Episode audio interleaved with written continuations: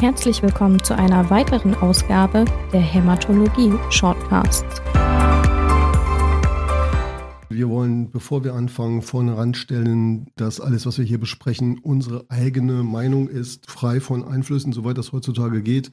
Alles, was wir sagen in Richtung Diagnostik und Therapie, ist dementsprechend zwar weitgehend an gängigen Leitlinien orientiert, aber wir übernehmen natürlich keinerlei Gewährleistung für erstens Aktualität oder zweitens Korrektheit von dem, was wir sagen. Wir bitten dies zu bedenken. Das sind keine Therapievorschläge. Wie gesagt, wir reden hier relativ launig, so gut es geht, fachlich korrekt, aber ohne Gewährleistung über Hämatologie. Wir freuen uns natürlich trotzdem, wenn wir Rückmeldungen bekommen, ob wir irgendwo falsch gelegen haben, ob es andere Meinungen gibt und was wir vielleicht beim nächsten Mal besser machen könnten. Und damit viel Spaß bei der nächsten Folge. Ja, Nikolaus Kröger, das war gar nicht so leicht, Sie hier zu erwischen beim Co-Stem. Das ist natürlich Ihre Veranstaltung und ich freue mich sehr, dass Sie ein paar Minuten Zeit für uns haben für die Hämatologie Shortcast, unseren Podcast in der Hämatologie, der von der Nationalen Gesundheitsakademie unterstützt wird. Und das Format wird ja extrem gut angenommen, Controversies in Stem Cell Transplantation. Und Sie sind ja eigentlich der Erfinder der ganzen Sache. Wie sind Sie darauf gekommen?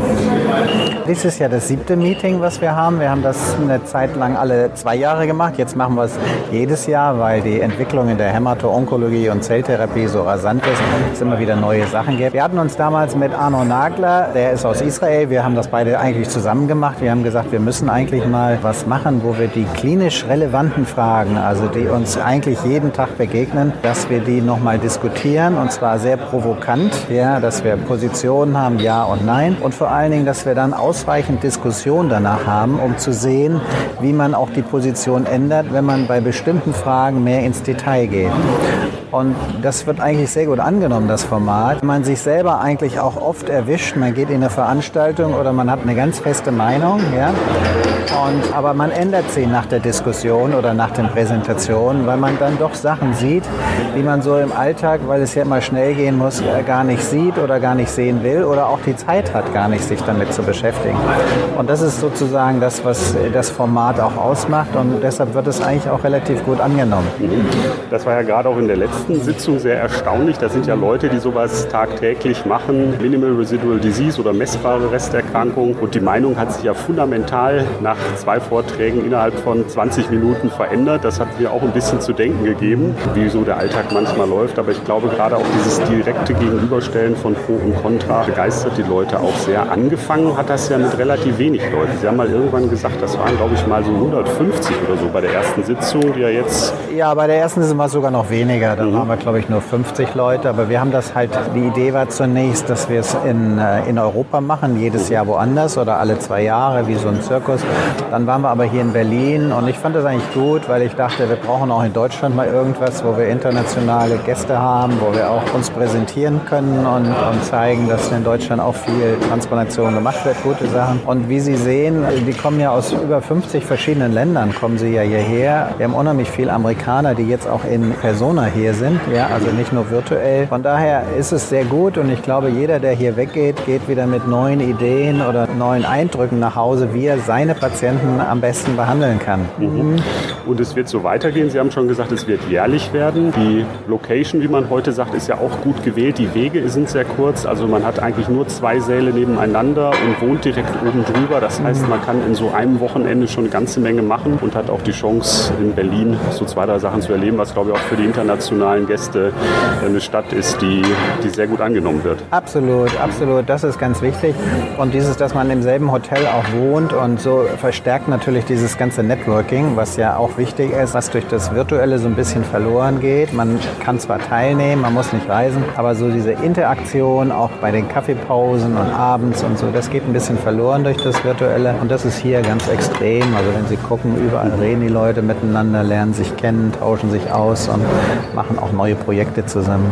Nein, also es ist eine wirklich sehr gute Idee. Ich nehme selber seit einigen Jahren teil und, freue mich immer hier hinzukommen. Äh, das ist eine gute Sache. Wir wollen vielleicht noch mal einmal den Schwenk machen, weg ja. von der Veranstaltung mhm. selber zu den ersten Inhalten. Und ich finde, wir haben heute am Freitagmorgen sehr, sehr hochkarätig gestartet mit einer Frage, die, glaube ich, viele Kliniker bewegt. Und zwar geht es um die große Kontroverse, sage ich jetzt mal, Hochdosischemotherapien mit autologer Stammzelltransplantation beim Lymphom und beim multiplen Myelom. Ich glaube, bis vor wenigen Jahren haben viele Hämatologen, die auch in der Niederlassung gewesen sind, gesagt, naja, das ist wahrscheinlich so eine Spielerei, die KT-Zellen.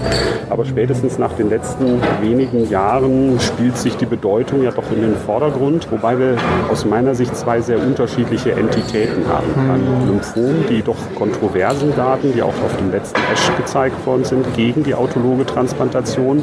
Vielleicht fangen wir mit dem Lymphom kurz an. Wie sehen Sie den Stellenwert der KT-Zellen versus autologe Transplantation bei den aggressiven Lymphomen? Ja, man muss fairerweise sagen, dass natürlich die Myelome ein bisschen hinterher sind. Die Substanzen sind später approved. Es gibt im Moment keinen randomisierten Vergleich. Da wird es geben, das wurde ja auch vorgestellt. Es wird aber einige Jahre dauern, bis man die Daten hat.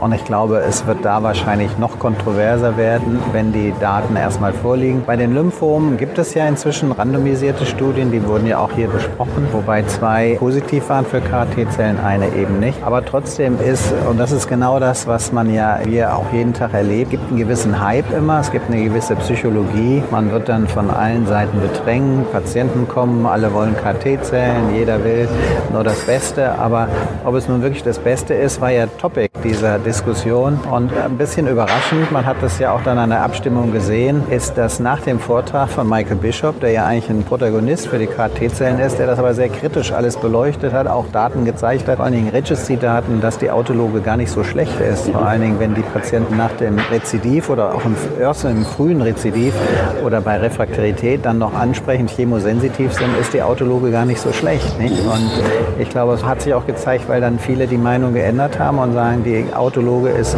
keineswegs out, also für die Spätrezidiven sowieso nicht, aber auch für die Frührezidiven scheint es doch zu sein, dass da einige Sachen noch ganz gut sind, vor allen Dingen, wenn, wie gesagt, Patienten chemosensitiv sind nicht? und zumindest mit einer partiellen Remission auf die Salvage-Therapie, ob das nun DIEP oder ICE ansprechen. Mhm.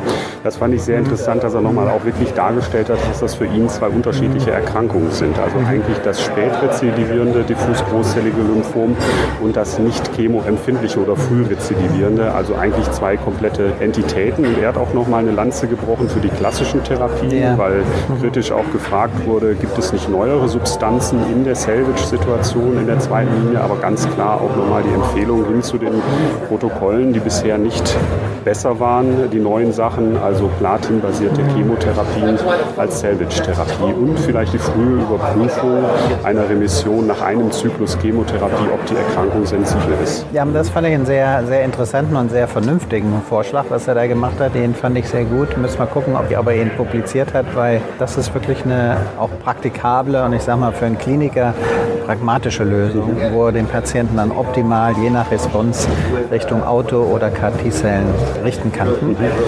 Zum Myelom natürlich nochmal, wo Sie natürlich auch in, neben der Myelofibrose, darf ich glaube ich sagen, einen ganz großen Schwerpunkt haben. Was denken Sie bei den KT-Zellen Multiple Myelom? Das war eine, war eine tolle Präsentation heute, die wir gesehen haben, pro KT-Zellen, auch für die Studien sehr systematisch, die Cartitude-Studien, die sich ja über die Linien nach vorne arbeiten und die Karma-Studien. Vielleicht sieht man beim diesjährigen ESH schon einige Daten zu den, zu den jeweiligen Studien, aber das ist ja schon recht eindrucksvoll, was man da gesehen hat. Ja, also die Remissionsraten jetzt von diesen beiden kommerziell verfügbaren sind extrem gut und es gibt noch tausend andere aus China, wenn Sie das gucken. Die Chinesen sind da extrem aktiv, ja, auch in der ganzen Entwicklung, auch KT-Zellen plus andere Substanzen oder Entwicklung, weitere Entwicklung der KT-Zellen. Bei den KT-Zellen ist sehr interessant, weil es da wohl auch einen großen Unterschied gibt, welche sie nehmen. Wir haben ja im CoSTEM später noch, am Sonntag haben wir verschiedene Debates, ob man produktspezifische vorziehen soll. Da gibt es ja auch die ersten Daten, auch gerade dieses bei den Myelomen scheint auch ein Produkt etwas stärker zu sein wie das andere. Aber wie gesagt, die sind immer erst in der Viert-, Fünf-Linientherapie. Wir werden die Daten für diese Cartitude-6-Studie zum Beispiel, die ja Transplantation mit Autologe randomisiert oder die Cartitude 5, die ist bei den Nicht-Transplantierten auch randomisiert mit der konventionellen Therapie. Das sind wahrscheinlich die Daten, die uns das zeigen werden, was die KT-Zellen bringen. Aber ich glaube, man kann mit ein bisschen Optimismus sagen, dass die werden weit nach vorne kommen, die KT-Zellen. Ja? Und man muss dann sehen, wie man das leisten kann. Es wurde hier leider noch nicht diskutiert. Der Preis, was natürlich wichtig ist, oder auch überhaupt die Zugang zu KT-Zellen. Interessant ja noch, es wird auch hier wieder der Begriff der Heilung sozusagen, auch da kommt Michael Bishop von hinten oh, und äh, wow, yeah, nice to meet you, we just talked about you. Give, ja, me, genau. give me one second. ja, das ist ja nett, das reflektiert eigentlich alles wieder, was Sie gesagt haben. Hier kommt man mal kurz aufeinander zu und spricht eben miteinander. Das war Michael Bishop, der auch den Belinda-Trial zu KT-Zellen in den USA durchgeführt hat. Ja, der Begriff der Heilung bei Multiple Myelom wurde ja auch wieder in den Mund genommen. Quadrupeltherapien. Philipp Moreau hat gesagt, da wird ein Plateau erreicht. Wir, sagen wir mal, als allogene Transplanteure tun uns ja immer so ein bisschen schwer, dass das Myelom tatsächlich medikamentös zu heilen ist. ja, ich persönlich bin sowieso mit zunehmendem Alter, was Heilung betrifft, sehr vorsichtig mit dem Ausdruck. Also ich würde eher sagen, langfristige Remission. Wir machen ja viel allogene Transplantation. Wir hatten in Anfang der 2000er, also finden wir mit Auto-Allo an, das war sogar Ende der 90er schon, wo wir sehr viele Patienten haben, die heute noch emissionsfrei leben, nach 20 Jahren. Aber man muss auch sagen, wir sehen auch nach 20 Jahren teilweise Rezidive. Ja? Deshalb bin ich sehr vorsichtig bei dem Myelom. Im Gegensatz zu den Lymphomen, wo man das also sehr, sehr selten sieht, ist das beim Myelom, ist man sich eigentlich nie sicher. Und deshalb bin ich mit Heilung ein bisschen vorsichtig. Ich sage mal, lang andauernde Remission, das ist, das ist eigentlich das Ziel. Heilung ist immer ein sehr großes Wort. Mhm. Die andere Sache, die Philipp Moreau sehr nach vorne gestellt hat, die glaube ich auch die Realität ist, Quadrupel-Induktionstherapien, also MRD bei, beim Multiple Myelom ist ja schon seit längerem ein ganz großes Thema. Sollte sicher das Ziel sein, aber wenn man jetzt so direkt miteinander vergleicht, auch gerade für die vielleicht älteren und Frail-Patienten, wenn es die KT-Zellen nach vorne schaffen, eine Vierfachtherapie mit einer Doppelerhaltung ist ja auch mit einer gewissen Morbidität, sage ich jetzt mal, durch die Therapie verbunden. Dagegen ist natürlich das KT-Zell, die einmalige Infusion, ein sehr, sehr charmantes Konstrukt, was auch wieder das zurückbringt, womit wir für die Autologie ja oft geworben haben, die Therapiefreiheit. Ja, also wenn Sie sich die Myelom-Sachen angucken, dann scheint es wirklich so beim Myelom, man muss eine Dauertherapie machen. Ne? Bei dem Allo haben wir vielleicht diesen GVL-Effekt, der noch länger andauert. Bei den KT-Zellen wird es wahrscheinlich abhängen, wie lange diese KT-Zellen persistieren. Ja? Ich bin der Meinung, KT-Zellen wird auch in Zukunft wahrscheinlich nicht die alleinige Therapie bleiben, sondern man wird was dazu tun, vielleicht eine zweite KT-Zelltherapie geben, um das anzuheizen. Das ist ja gerade der Anfang erst, in dem wir stehen. Die Sequenz wird man sehen. Im Moment ist es so, man verfolgt eigentlich die Strategie, die Bart Balogi schon vor vielen Jahren hatte, diese sogenannte Total Therapy, alles, was man hat, reinzupacken. Und ich glaube, man muss dann unterscheiden, auch von der Therapiestrategie sind es junge Leute, wo man eine lange remissionsfreie Zeit erreichen will. Da ist MRD extrem wichtig. Aber wenn das ältere Frail-Patienten sind, die schon 70, 80 plus sind oder so, ich glaube, da kann es eigentlich nicht das Ziel sein, so eine tiefe Remission zu erreichen, sondern da ist eben die Lebensqualität und möglichst auch viel Freiheit, weil durch die ganzen modernen Therapien müssen die Patienten teilweise einmal in die Woche in die Klinik für die Therapie. Ja, Proof of Principle sozusagen, das funktioniert tatsächlich und ich glaube, Nikolaus Kröger ist bei den Hämatologen natürlich auch sehr beliebt, weil sie jetzt wie auch für uns heute immer ansprechbar sind und ich kenne es von vielen Patientenfällen, es dauert immer nur ein paar Stunden oder ein, zwei Tage, bis sie mit Rat und Tat zur Hilfe stehen. Ich entlasse Sie jetzt gleich auch noch natürlich nachwirkend noch mal etwas vorstellen für die Leute, die Sie vielleicht nicht so gut kennen. Den meisten sind Sie ein Begriff, nicht nur als Hamburger. Ich glaube, Sie sind sehr lange auch dem Universitätsklinikum Hamburg treu geblieben und Ihrer Stadt und werden das, denke ich, die nächsten Jahre auch noch bleiben. Und Sie sind natürlich auch nach langen Zeiten ein deutscher EBMT-Präsident und füllen die Rolle für uns sehr, sehr gut aus und mit vielen innovativen Ideen. Vielleicht noch eine kurze Frage zum Abschluss. Sie haben es schon gesagt, die Chinesen und auch die Amerikaner machen ja sehr viel institutionelle KT-Zellen und viele andere Sachen. Ich weiß selbst, sie sind selber sehr gerne innovativ in Deutschland, wenn man so schaut. Bei uns wird das Prodigy-System hergestellt von Miltenny. Es gibt viele Universitäten und Zellapharesen, aber im Bereich der Herstellung oder auch der institutionellen Herstellung an Universitäten passiert nicht so viel wie in anderen Ländern. Sehen Sie da Potenzial, dass da vielleicht doch noch ein bisschen mehr kommt bei uns auch und wir uns nicht nur auf die großen pharmazeutischen Konzerne verlassen? Ich glaube schon. Also das ist natürlich eine gesundheitspolitische Entscheidung. Wenn Sie gucken in Spanien zum Beispiel, da hat die Regierung von vornherein das unterstützt. Ja? Die haben einen eigenen Vektor, den haben sie. Sie haben dieses System, dieses Point of Care, also dieses Prodigy-System, wo sie inzwischen für Myelom, für Lymphome und für ALL eigene Studienprotokolle haben. Nicht? Dadurch haben sie signifikante Kosten gesenkt. Ne? Man muss natürlich sehen, ob das mit den Ergebnissen nachher genauso läuft wie mit den kommerziellen. Aber in Deutschland gibt es eben dieses System Prodigy, was Sie schon erwähnten. Das ist ein bisschen anders, weil die Firma selber, es ist dann die Firma Meltene, die sozusagen dann auch den Vektor zur Verfügung stellt. Da ist das Konstrukt eher so, dass die akademisch der Hersteller wird, aber letztlich wird alles produziert von der Company. Ne? Mhm. Ist dann trotzdem letztlich ein Company-Produkt. Aber es wird zumindest die Kosten deutlich senken. Und wichtig für uns akademischen Instituten ist natürlich, dass wir nicht ganz alles verlieren und dass nicht alles nur in der Industrie ist, so dass wir da weiterentwickeln können und dass man auch eigene Produkte entwickeln kann, eigene Studien machen kann, die aber alle, muss man sagen, extrem teuer sind dann in der Realisierung, sowohl von den regulatorischen Aspekten, aber dann auch von der Herstellung. Sie prüfen ja auch nochmal die Rolle der allogenen Stammzelltransplantation beim Myelom eben als, als nicht industrielle Studie mit einer, finde ich, sehr guten Fragestellung. Und ich glaube, Sie können ein Lied davon singen, wie lange das dauert, bis das Ganze ja. ins Laufen kommt. Ja, das ist eigentlich eine Auftragsforschung, weil der Auftrag kam ja vom gemeinsamen Bundesausschuss, die gesagt haben, wir wollen das Verfahren nicht aussetzen, aber wir machen eine Studie, dass der GBA die Studie bezahlt und wir hatten damals mit Herrn Goldschmidt und Herrn Einsele uns da beworben für diese Studie. Aber es hat auch vier, fünf Jahre gedauert, bis das jetzt läuft. Wir haben jetzt die letzten Regularien vom PI, sodass wir hoffentlich dann Ende des Jahres anfangen können. Ich bin sehr gespannt, was mhm. rauskommt. Ja. Vielen Dank für Ihre wir Zeit. Ihnen. Ich denke, Viel wir Spaß sehen uns noch, beim Kongress zwischendurch ja. und es ist wie immer sehr gut. Herzlichen Dank. Bis bald. Ne? Viel Spaß noch. Ja?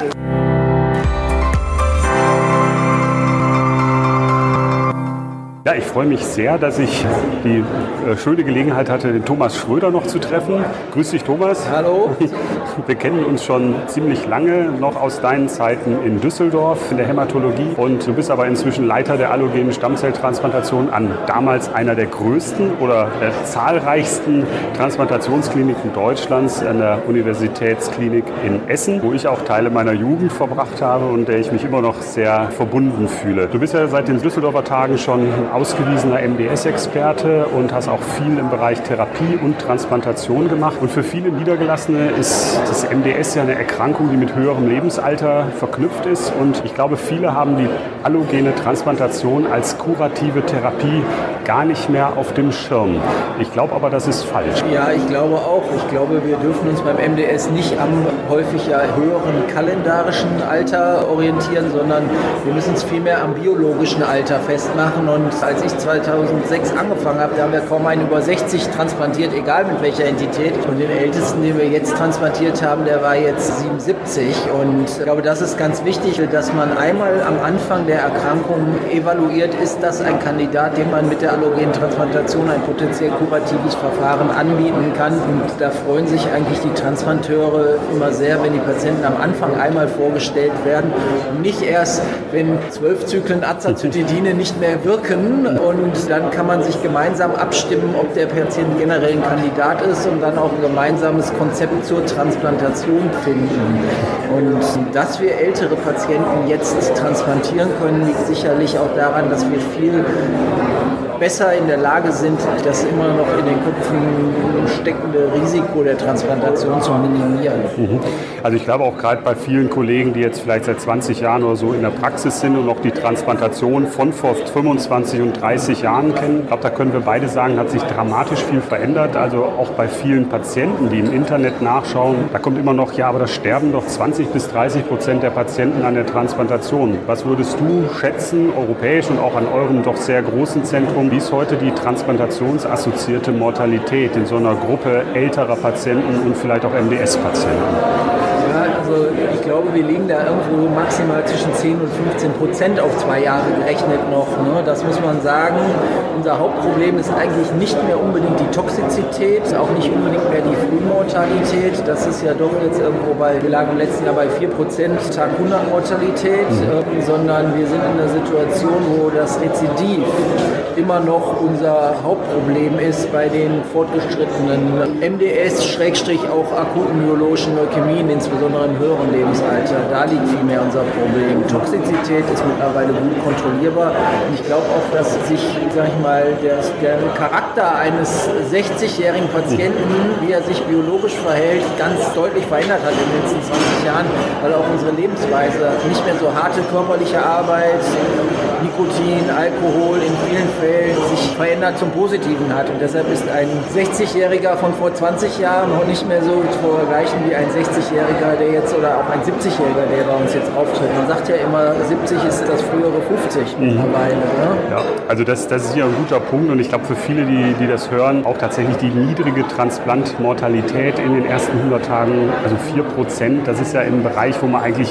fast unter dem ist, was Chemotherapien, Induktionstherapien bei einer akuten Leukämie machen. Ein so ein Punkt, der viele auch noch abschreckt, ist eben GVH-Reaktionen, gerade chronische Graft versus Host Disease. Ich selber würde sagen, auch da durch viele Sachen, die wir in den letzten Jahren gemacht haben, also präziseres Typisieren als vor 25 Jahren, moderne Chemotherapien. Ihr seht sicherlich auch viel weniger verwüstende GVHs, als das noch vor 15 oder 20 Jahren der Fall war.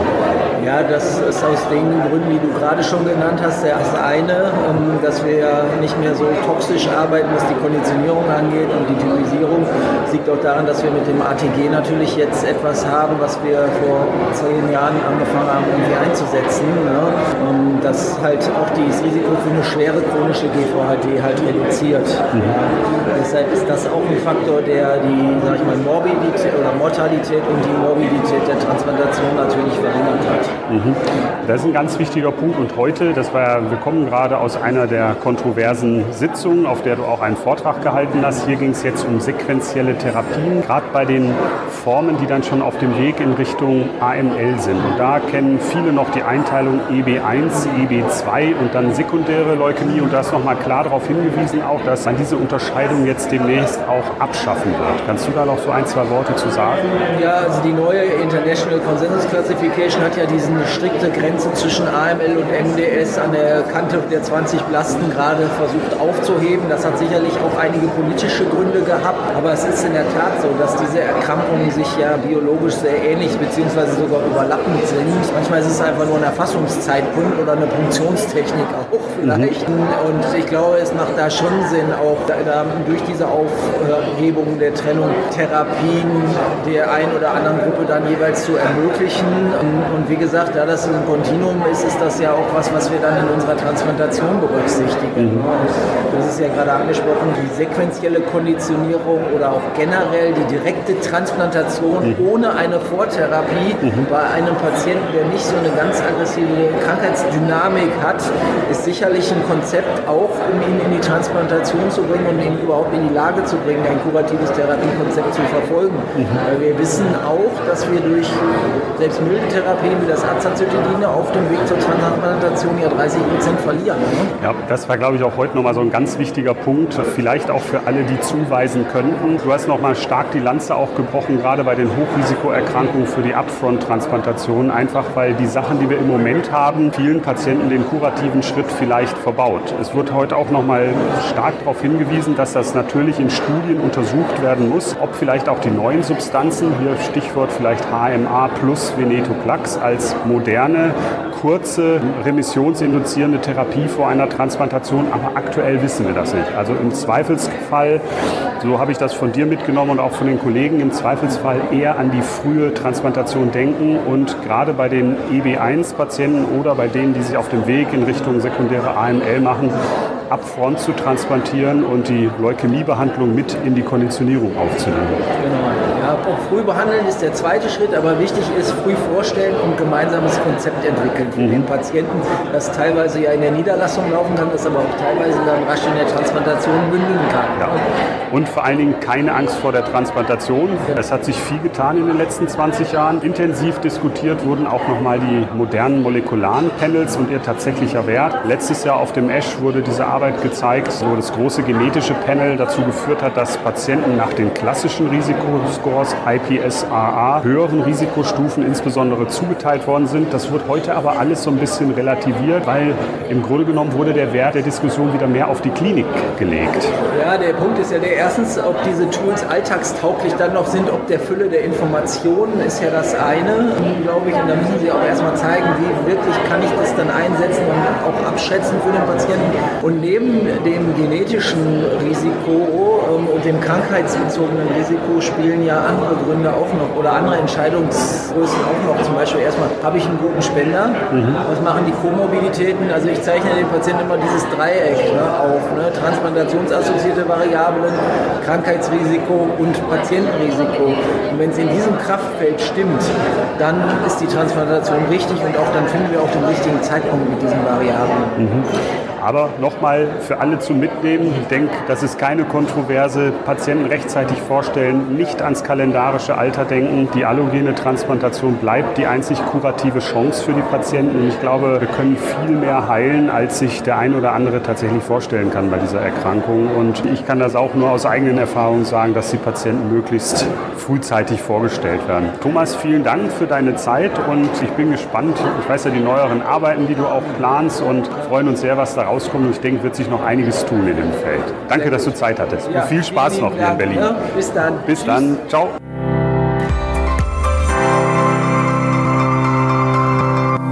Also ich habe heute wirklich Glück, weil ich habe ein paar erwischt und jetzt zum Glück auch noch einen von den jungen aufgehenden Sternen am Hämatologen- und Transplantationshimmel, Nico Gagelmann aus Hamburg. Schön, dass du da bist und einen kleinen Moment Zeit für unseren Podcast hast. Vielen Dank für die Einladung. Ich freue mich sehr dabei zu sein. Ja, also wir haben dich gerade selber noch auf der Bühne gesehen und viele wissen, dass die Hämatologie und Onkologie so ein bisschen steif ist, aber es wurde herzhaft gelacht im Publikum. Das war ein super Vortrag, den du gehalten hast. Wir sind immer noch auf CoSTEM, Controversies in Stem Cell Transplantation und hier ging es so ein bisschen um alternative Spender bei der Myelofibrose in, in eurem Schlagabtausch. Das ist vielleicht für die Zuhörer so ein bisschen speziell, aber du als Experte einer der größten Kliniken für Myelofibrose in Deutschland und in Europa, dem Universitätsklinikum Eppendorf, wie siehst du aktuell die Lage beim Transplantieren? Ich glaube, viele Niedergelassene sind immer noch zurückhaltend, auch mit der Fibrose, haben auch viele schlechte Verläufe so im Hinterkopf und auch wahrscheinlich eine etwas zu niedrige Altersschwelle für die mhm. Patienten. Vielleicht kannst du so einen kurzen Überblick geben, wie du die Transplantlage bei der Myelofibrose einschätzt. Ja, sehr gerne. Ja, also vielen Dank für die Einladung, für die Einführung. Das freut mich sehr. Ich kann auch mit Stolz berichten, dass wir in Hamburg-Eppendorf im UKE tatsächlich auch das größte Zentrum der Welt sind für Myelofibrose und deshalb auch das größte in Deutschland. Wir machen ungefähr seit 20 Jahren jetzt die Transplantationen in der Myelofibrose, sind da sehr, sehr erfahren und deswegen ist es mir wirklich ein eine Freude, das auch einmal an die Niedergelassenen weiterzugeben, weil wir das sehen, dass tatsächlich einer der wichtigsten Punkte, der mir auch persönlich sehr, sehr wichtig ist, dass klar ist, dass Patienten mit Myelofibrose auf jeden Fall der Transplantation vorgestellt werden, dass Patienten darüber Bescheid wissen, dass es diese Option gibt und dass man dann einfach in einem aktiven Austausch mit dem Transplantationszentrum kommt.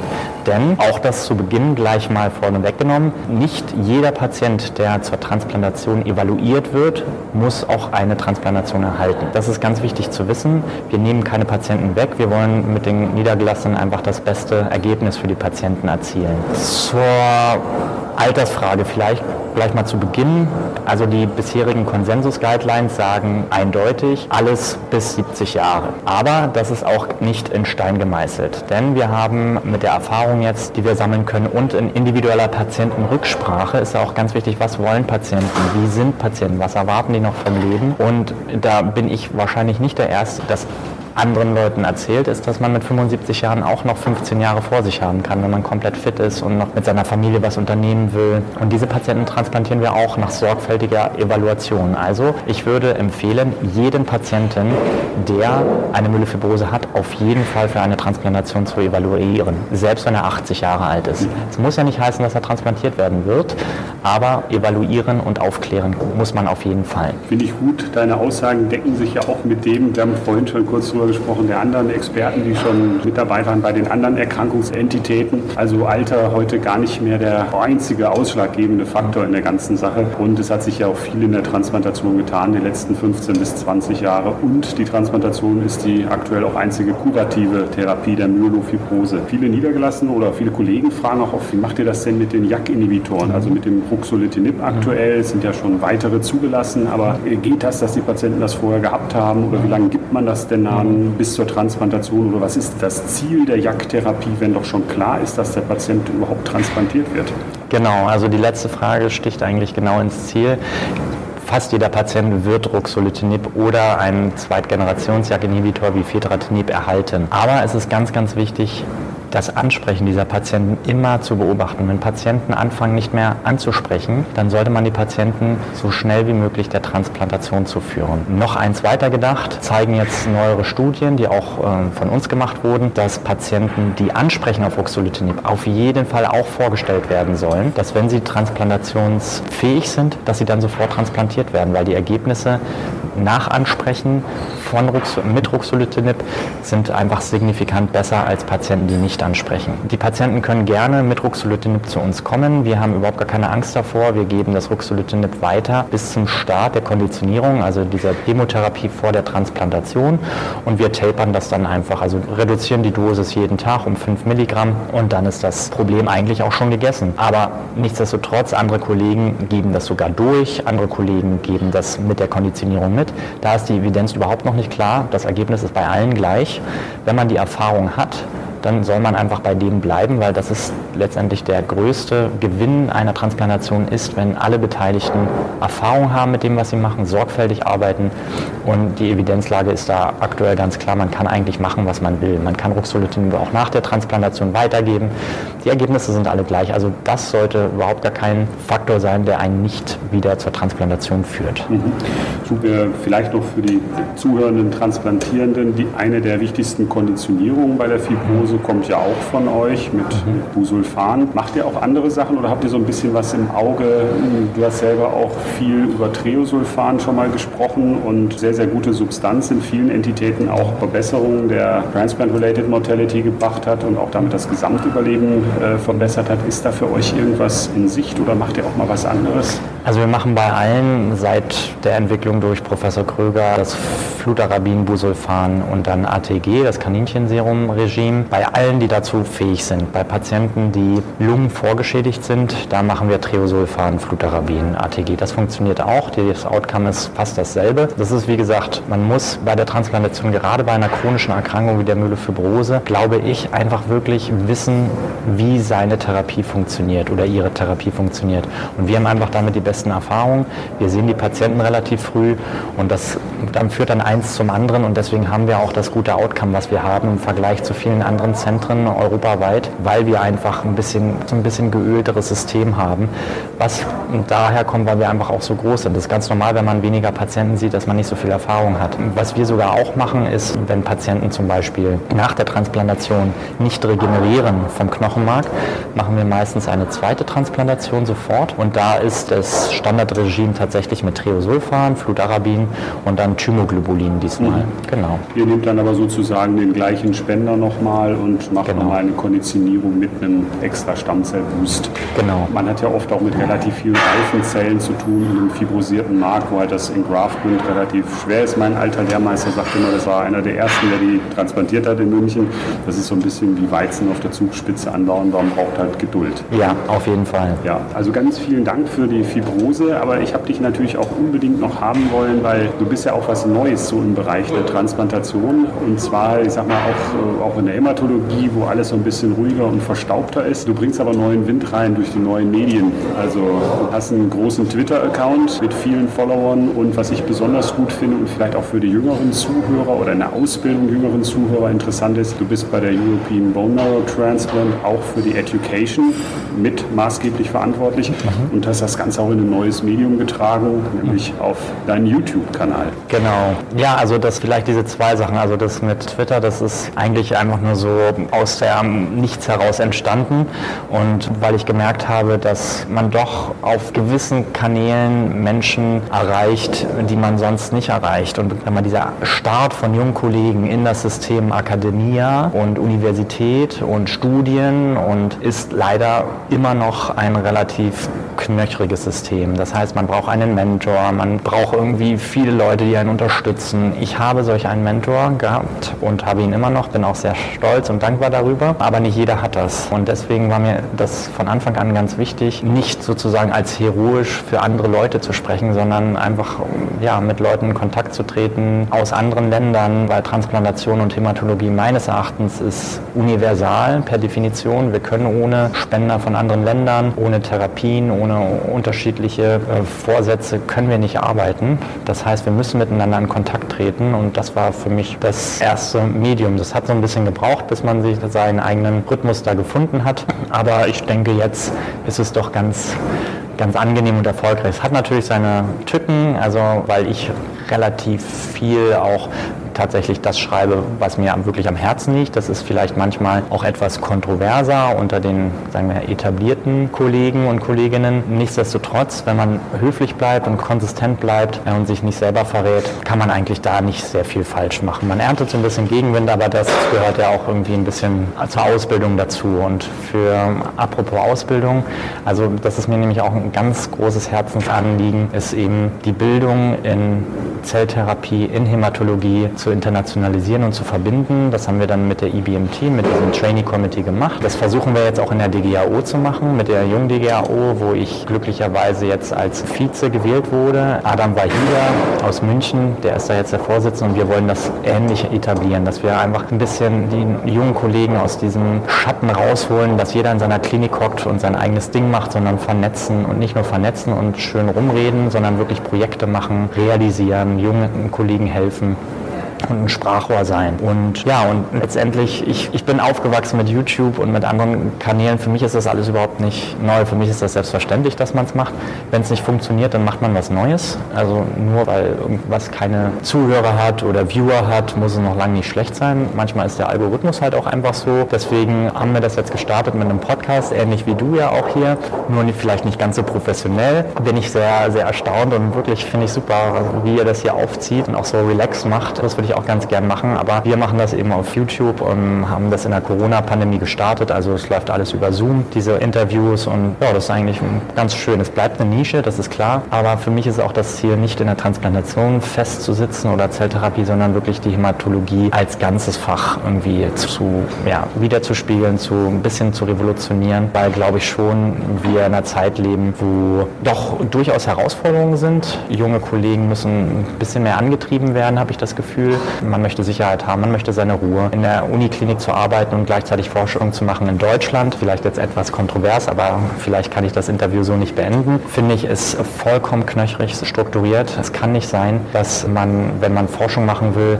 zehn Stunden Klinik macht und dann versucht noch zwei, drei Stunden ins Labor um acht abends zu gehen. So wird man kein vernünftiger Forscher, so wird man auch kein vernünftiger Kliniker und so kann Deutschland auch in Zukunft nicht gegenüber anderen Ländern bestehen, die einfach sukzessiv Innovation fördern und dann gezielt auch fördern und junge Kollegen dann vielleicht auch mal ein halbes Jahr einfach rausnehmen, aber das auch anrechnen an die Ausbildung.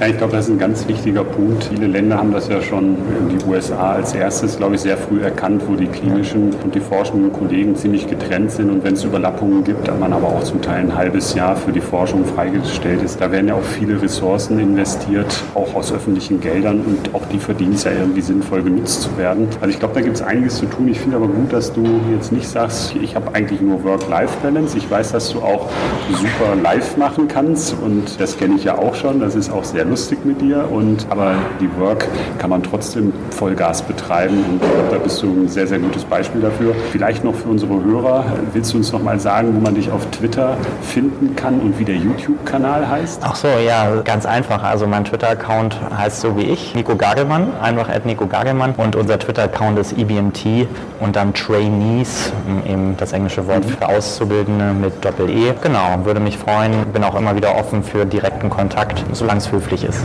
Ja, auf jeden Fall. Wir haben heute viele höfliche Leute hier gehabt und das Netzwerk spielt eine Rolle. Auch die Reichweite über die sozialen Medien ist natürlich eine andere und kann manche Projekte auch, sagen wir mal, viel, viel schneller vorantreiben. Nico, vielen Dank, dass du Zeit für uns hattest, für die Hämatologie Shortcast. Ich wünsche dir noch einen schönen Restkongress und ich freue mich schon, wenn wir uns wiedersehen. Und Twitter kenne ich mich nicht aus, aber ich verspreche dir mal reinzuschauen, auf jeden Fall. Ich bedanke mich sehr für die Einladung. Ich finde das super, was ihr hier aufzieht. Bin echt beeindruckt beeindruckt und ich würde mich freuen, nochmal zu Gast zu sein. Gerne. Auf jeden Fall, das kriegen wir hin. Danke dir und schönen Abend noch in Berlin. Ebenso, danke.